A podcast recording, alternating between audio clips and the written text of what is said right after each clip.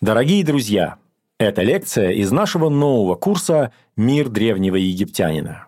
Послушать курс целиком можно по подписке в мобильном приложении «Радио Арзамас» и на сайте arzamas.academy. Там же вы найдете десятки других курсов. Кстати, подписку можно купить с 20% скидкой, если на странице arzamas.academy promo ввести промокод RAMZES.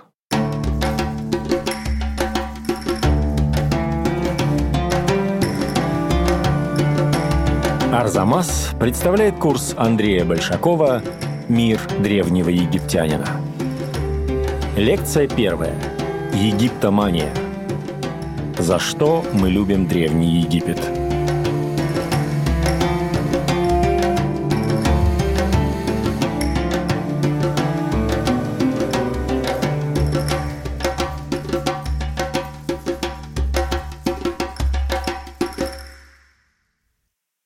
Наше время количество информации о Древнем Египте совершенно огромное. Мы можем найти огромное количество литературы и достаточно серьезной, я уже не говорю о собственной египтологическую научную, популярную, достаточно легкую. Имеется большое количество лекций, фильмов. Почему нужно сделать вот такой цикл, как мы делаем сейчас? Дело в том, что все те информационные ресурсы дают очень конкретные вещи. Как строились египетские пирамиды, как был найден Тутанхамон, что-то в таком духе. И практически отсутствует рассказ о том, а что такое Египет в целом, что такое Египет как конструкция, как он устроен изнутри. А ведь это самое важное, о чем бы мы ни говорили. И, к сожалению, такой же, в общем, подход и в египтологии, как в науке. Специалисты, великолепно знающие материалы, очень мало интересуются механизмом, тем, как устроена египетская культура, как в конечном счете устроен древний египтянин. А это невероятно важно, потому что древний Египет интересен в первую очередь тем, что тот египтянин ранний, собственно, мы его можем увидеть с начала третьего тысячелетия до нашей эры, был человеком еще, по сути, не вышедшим из неолита, но оказавшимся в условиях достаточно сильно развитой государственности. То, что я сейчас сказал, может показаться очень странным неолитический человек и высокая культура, и пирамиды. Но на самом деле вот этот ранний Египет с его высокой государственностью, с его замечательными памятниками, это не начало новой эпохи, нового мира, а это совершенно великолепный конец старого мира, его вершина. Как такое могло произойти? Если говорить честно, то никто ответа на это не даст. Происходит какой-то невероятно быстрый скачок в новое качество. Появляются новые технологии. Скажем, сырцовая архитектура в историческом плане невероятно быстро заменяется в монументальных постройках камнем. И камень обрабатывается с невероятным искусством. Как такое может произойти, мы не знаем. А вот то, что человек не изменился в своем сознании, в том, что он принес свое мирочувствование в эпоху государственную, вот это несомненно. И Таким образом, египетские памятники зафиксировали те слои человеческого сознания, которые мы больше нигде реконструировать не сможем. Вот, скажем, если мы берем шумерскую традицию, то там этот неолит уже в большой степени затерт. В Египте это все видно достаточно хорошо, и если мы хотим понять, каким образом возник человек современный в широком смысле, то без Египта нам никуда. Вот, собственно, кое-что из этого я и попытаюсь показать в своих лекциях. Почему мы любим Древний Египет? Достаточно хотя бы посмотреть на количество посетителей на египетских экспозициях и постоянных, и временных в больших музеях. Они принадлежат к числу самых популярных. Это, конечно же, видно и по тому количеству литературы и всего прочего, о чем я уже говорил. Египет действительно любим людьми. Он их привлекает. Может показаться странной эта ситуация. Древняя цивилизация, которая умерла две тысячи лет назад. Почему она вдруг так нас трогает за живое? На это есть, видимо, несколько причин. Во-первых, египетская культура в огромной степени изобразительная, хотя египтяне много писали. Вот месопотамская культура в широком смысле, то есть и шумерская, аккадская, вавилонская, она все-таки в гораздо большей степени письменная. Но тут египтянам повезло. У них оказался совершенно великолепный материал для создания изобразительных памятников. Это мягкий известняк. Очень мелкозернистый, мягкий, в котором можно было резать и легко, и вместе с тем проделывать совершенно великолепную тонкую моделировку деталей. А в Месопотамии такого материала не было. И вот эта изобразительность которая имела огромнейшие масштабы, стала одной из причин того, что Египет к нам приблизился. Более того, ранняя изобразительность – изобразительность первой половины египетской истории, то есть с начала третьего до середины второго тысячелетия до нашей эры – это то, что в египтологической периодизации называется Старым царством, Первым переходным периодом, Средним царством, Вторым переходным периодом и начальной частью Нового царства, по сути, до Эхнатона.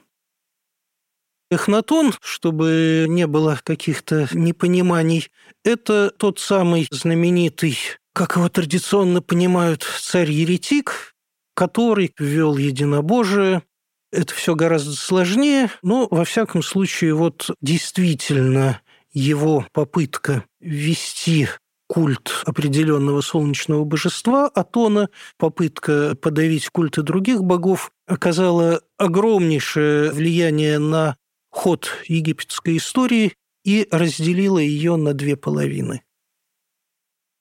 Так вот, изобразительность этого очень большого периода времени, а, собственно, это ровно половина истории Египта, в основном рассказывает о повседневности.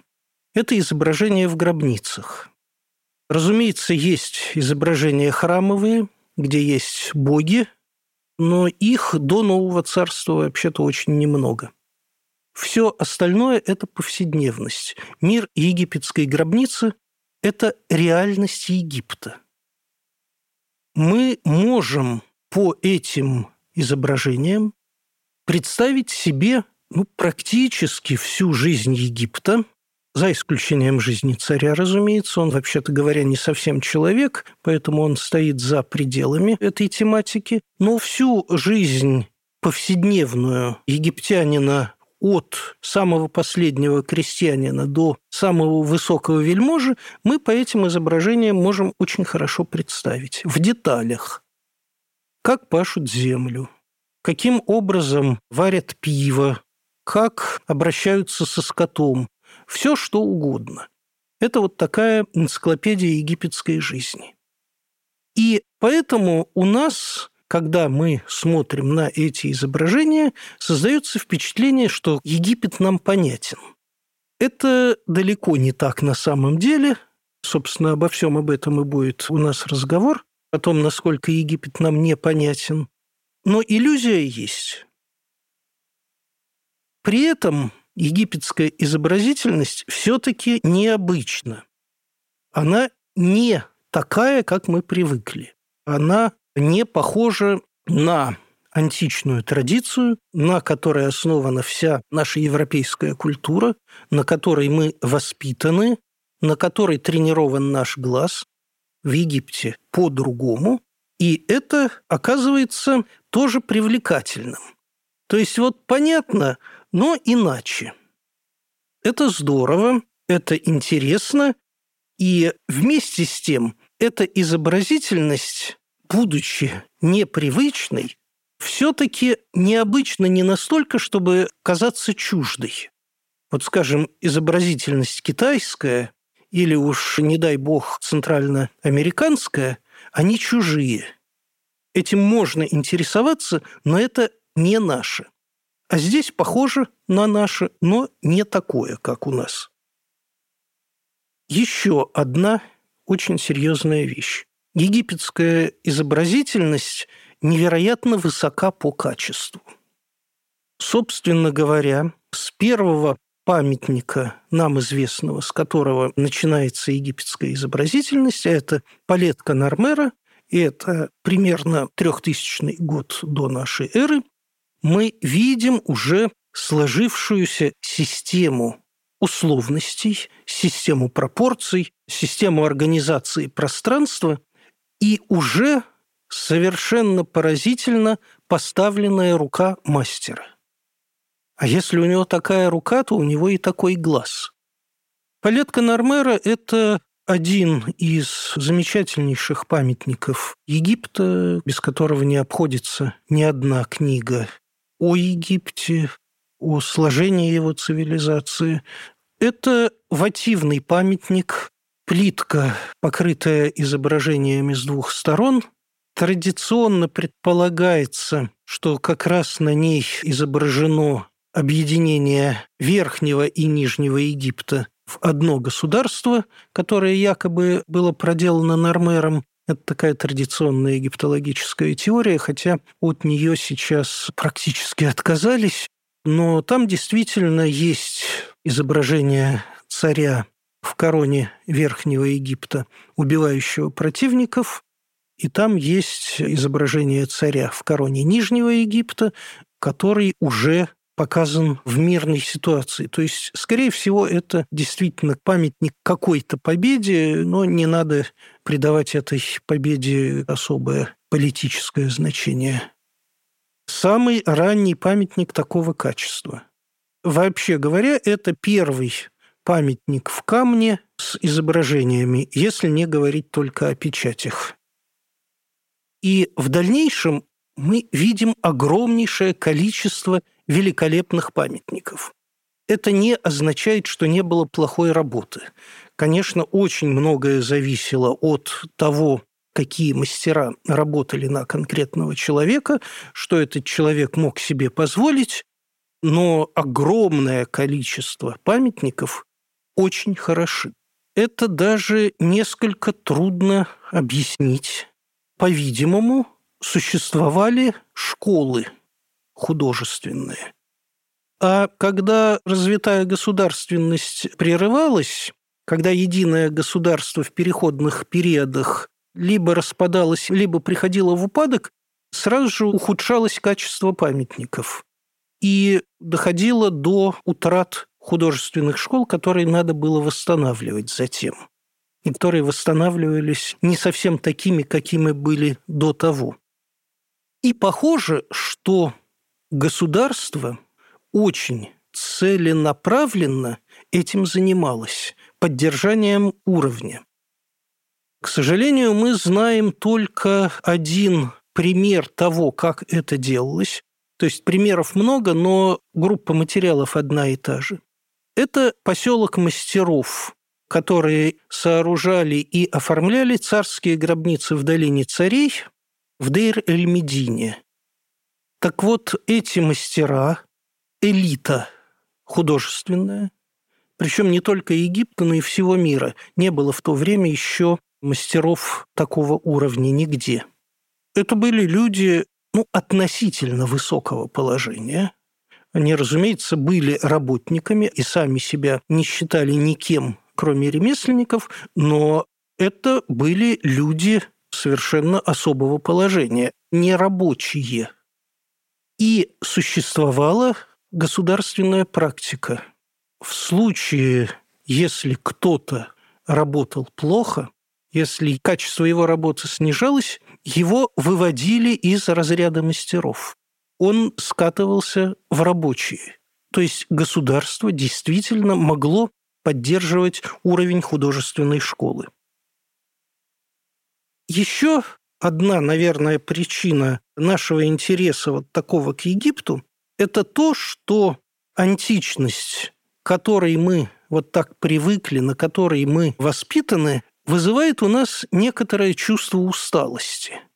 То есть, разумеется, культурный человек ее знает, но он ее пересмотрел. Особенно это хорошо чувствуется в таком самом античном, самом классическом городе России, как Петербург. Кругом классика, и кого-то она утомляет.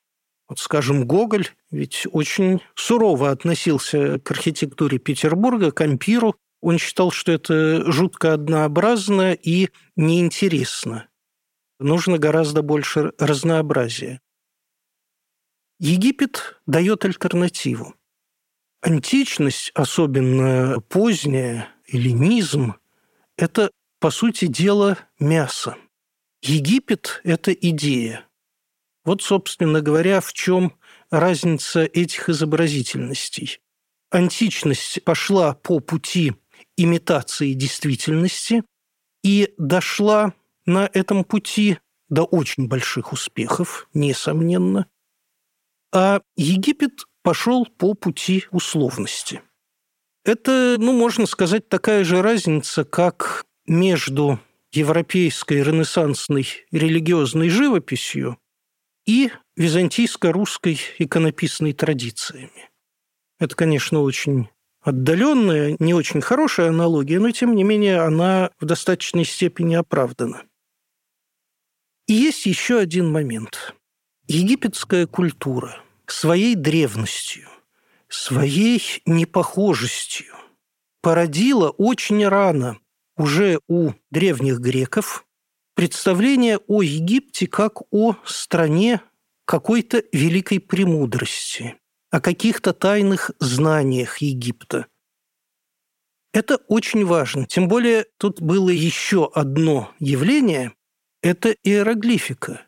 Иероглифика, не похожая ни на какую письменность, сама все время говорила, таким письмом не может писаться что-то банальное, что-то примитивное. Это письмо для великой мудрости.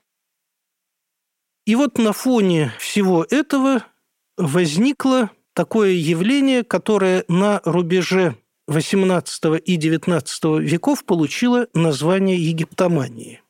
Это явление универсальное. Это не какой-то египтизирующий стиль, Хотя, да, египтизирующий стиль, несомненно, существует. Но если, скажем, китайщина Шинвазыри была явлением действительно чисто художественным, если увлечение Японией было ограничено тоже художественной сферой, то египтомания была явлением универсальным, охватывающим все области культуры – очень может быть, что Египет оказал влияние уже на Платона. Доказать это нельзя. Но в его философии, в его учениях об Эйдосах существует, как мне представляется, очень хорошая перекличка с египетским представлением о двойнике, о котором мы будем говорить позднее. И античная традиция приписывает Платону пребывание в Египте, хотя, опять-таки, это недоказуемо. Ну вот уж неоплатоники были полнейшими египтоманами, и в египетские тайные познания, в их интерпретацию играли очень сильно, если взять Плотина, если взять Ямвлиха. Ну, они все египтоманы, несомненные. Египет оказал несомненнейшее влияние на гностицизм. гностицизм оказался одной из основ эзотерики. Египетские культы перенесены на европейскую почву в позднеантичное, ну и главным образом в римское, в имперское время. После средневековой интермедии, когда Ренессанс вновь открыл древнюю культуру, он вместе с античностью открыл и вписавшийся в него Египет.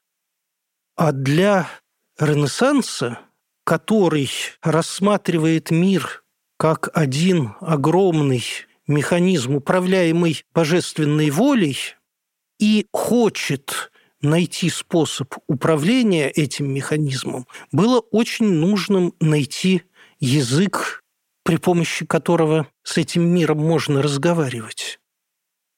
И было распространено представление, в общем-то, очень обоснованное, что на таком уровне можно разговаривать только языком символов.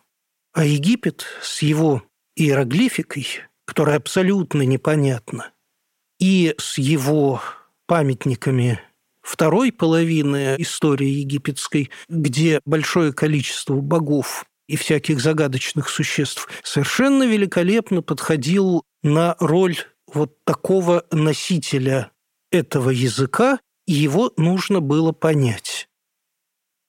Именно поэтому в ренессансное и постренессансное время начинаются активные попытки дешифровки иероглифов. Поскольку представления об их природе не было никакого, то это была, конечно, не дешифровка, а такая очень произвольная интерпретация. И до XIX века здесь ничего не удавалось сделать.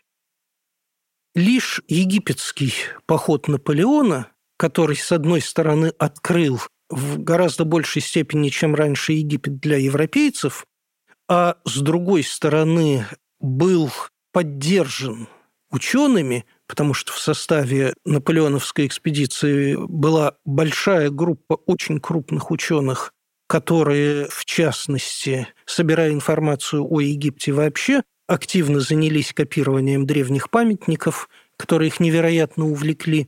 И публикация этих памятников впервые сделала доступным большое количество объективного материала. И вот в 1822 году Жану Франсуа Шампальону удалось найти ключ к чтению иероглифики, и это стало началом науки египтологии, которая долгое время, так две тысячи лет, вызревала в недрах египтомании, а теперь стала научной дисциплиной. Итак, для простого человека, простого в том смысле, что он не египтолог, тут даже, наверное, уместнее сказать, для нормального человека, потому что нормальных египтологов быть по определению не может. Так вот, для этого человека привлекательность Египта состоит прежде всего в кажущейся понятной высококачественной изобразительности. Почему она не такая, как мы привыкли? Почему она необычна? Сейчас мы для того, чтобы это понять, для того, чтобы это сформулировать, мы должны обратиться к системе пространственных построений. Ее специфика в том, что абсолютно естественное для нас явление, перспектива, отсутствует принципиально. На его месте – как основной принцип стоит то, что сейчас принято называть аспективой.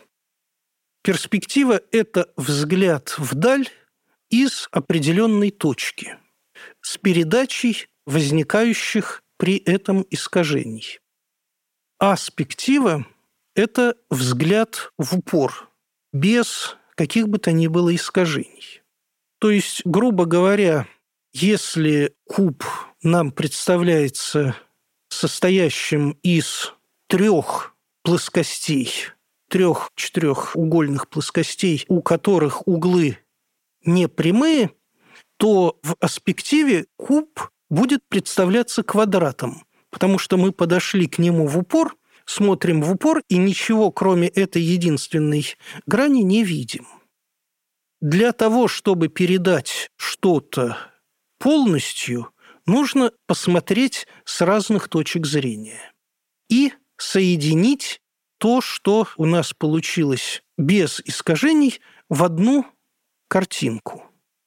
Собственно, это то, что у нас сейчас делается в техническом рисовании, в чертеже. Три основных вида, как это называется, с разных сторон, которые на одном чертеже объединены. Вот то же самое делают египтяне. Скажем, пруд, обсаженный деревьями, будет изображен как прямоугольник, то есть вид сверху, а деревья будут лежать по четыре стороны от этого прямоугольника вершинами от него. Таким образом, оказывается показанным вся действительность этого пруда. Если мы возьмем фигуру человека, как она передается египтянами, то мы сразу же вспомним вот эту совершенно невозможную для нас развертку. Голова показана в профиль, плечи показаны анфас. Грудь показана наполовину в профиль, наполовину анфас, две ее половины. Живот в профиль, ноги снова в профиль. Это соединение нескольких взглядов, причем очень характерно, что это взгляды, которые дают наиболее выразительную характеристику каждой части тела потому что лицо анфас гораздо менее выразительно, чем лицо в профиль. А плечи в профиль теряются, поэтому их надо развернуть анфас. Но здесь есть одна совершенно замечательная вещь. Мы знаем по египетской скульптуре, что посох всегда изображается в левой руке, а какой-нибудь жезл в правой. Это универсальное правило. То же самое должно быть и в изображениях на плоскости. И действительно, если фигура развернута вправо, смотрит вправо, то левая рука у нас оказывается спереди, грудь обращена к зрителю, правая рука перед телом. Но если эту фигуру мы зеркально перевернем, то она должна неизбежно оказаться развернутой к нам спиной, если мы хотим, чтобы левая рука была передней. Но этого не происходит. Впереди оказывается левая рука, но туловище обращено к зрителю грудью. Что это означает? Что, по сути, руки отделены от туловища, и левая рука приставлена к правому плечу, правая рука приставлена к левому плечу. Может показаться, что это какая-то вот такая смешная вещь. На самом деле это вещь невероятно принципиальная и очень хорошо иллюстрирующая то, как устроен окружающий мир в восприятии египтянина, то, как его отражает сознание – мы имеем дело здесь не с художественным приемом. Мы имеем здесь дело с мировидением. И основная характеристика этого мира – его дискретность. Собственно, аспектива и отражает эту дискретность. В мире с перспективой обязательно есть центр. Я смотрю, и я центр мира. Мир подстраивается под меня – потому что он искажается соответствующим образом. В мире аспективы центра нет и быть не может, потому что он состоит из множества абсолютно равноправных точек зрения. То есть на самом деле центром, если уж говорить о центре, оказывается не смотрящий человек, а то, на что он смотрит. Этот мир в определенном смысле вывернут по отношению к тому, что нам привычно. Вот египтянин живет в дискретном мире. И о том, как этот мир устроен, что он собой представляет, мы поговорим в следующей лекции. В следующей лекции о фрагментарности египетского мировоззрения.